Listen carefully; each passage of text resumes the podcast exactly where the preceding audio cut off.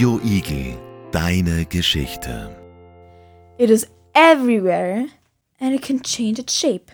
A lot of things are made out of it. Is it a curse or a blessing? Today we are going to talk about plastic. It has become a useful part of a modern world. Did you know plastic was invented 169 years ago?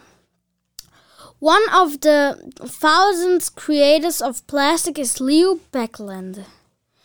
Plastic is increasingly causing a huge problem because it pollutes our planet, especially this, the oceans. But plastic is actually a great invention. It is light, cheap, and malleable. Once landed in the ocean, it converts into microplastic.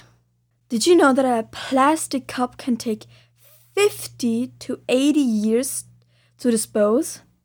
13 billion plastic balls are disposed in each year. Plastic bags and other plastic garbage thrown into the ocean kill as many as 1 million sea creatures every year. Recycling plastic saves twice as much energy than burning it.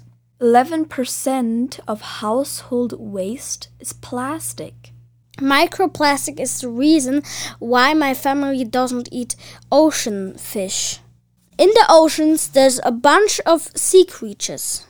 A fish comes by and eats microplastic.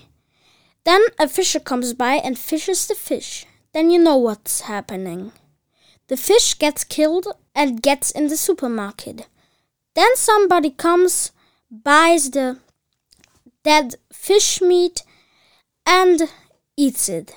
And you're definitely going to know what's ha- what happened. The microplastic is in his stomach. And microplastic, if you go swimming in the seas, can actually stick on your skin. What can hurt a lot when it's on it too long. I have read that 80% of single use plastic ends up in the ocean.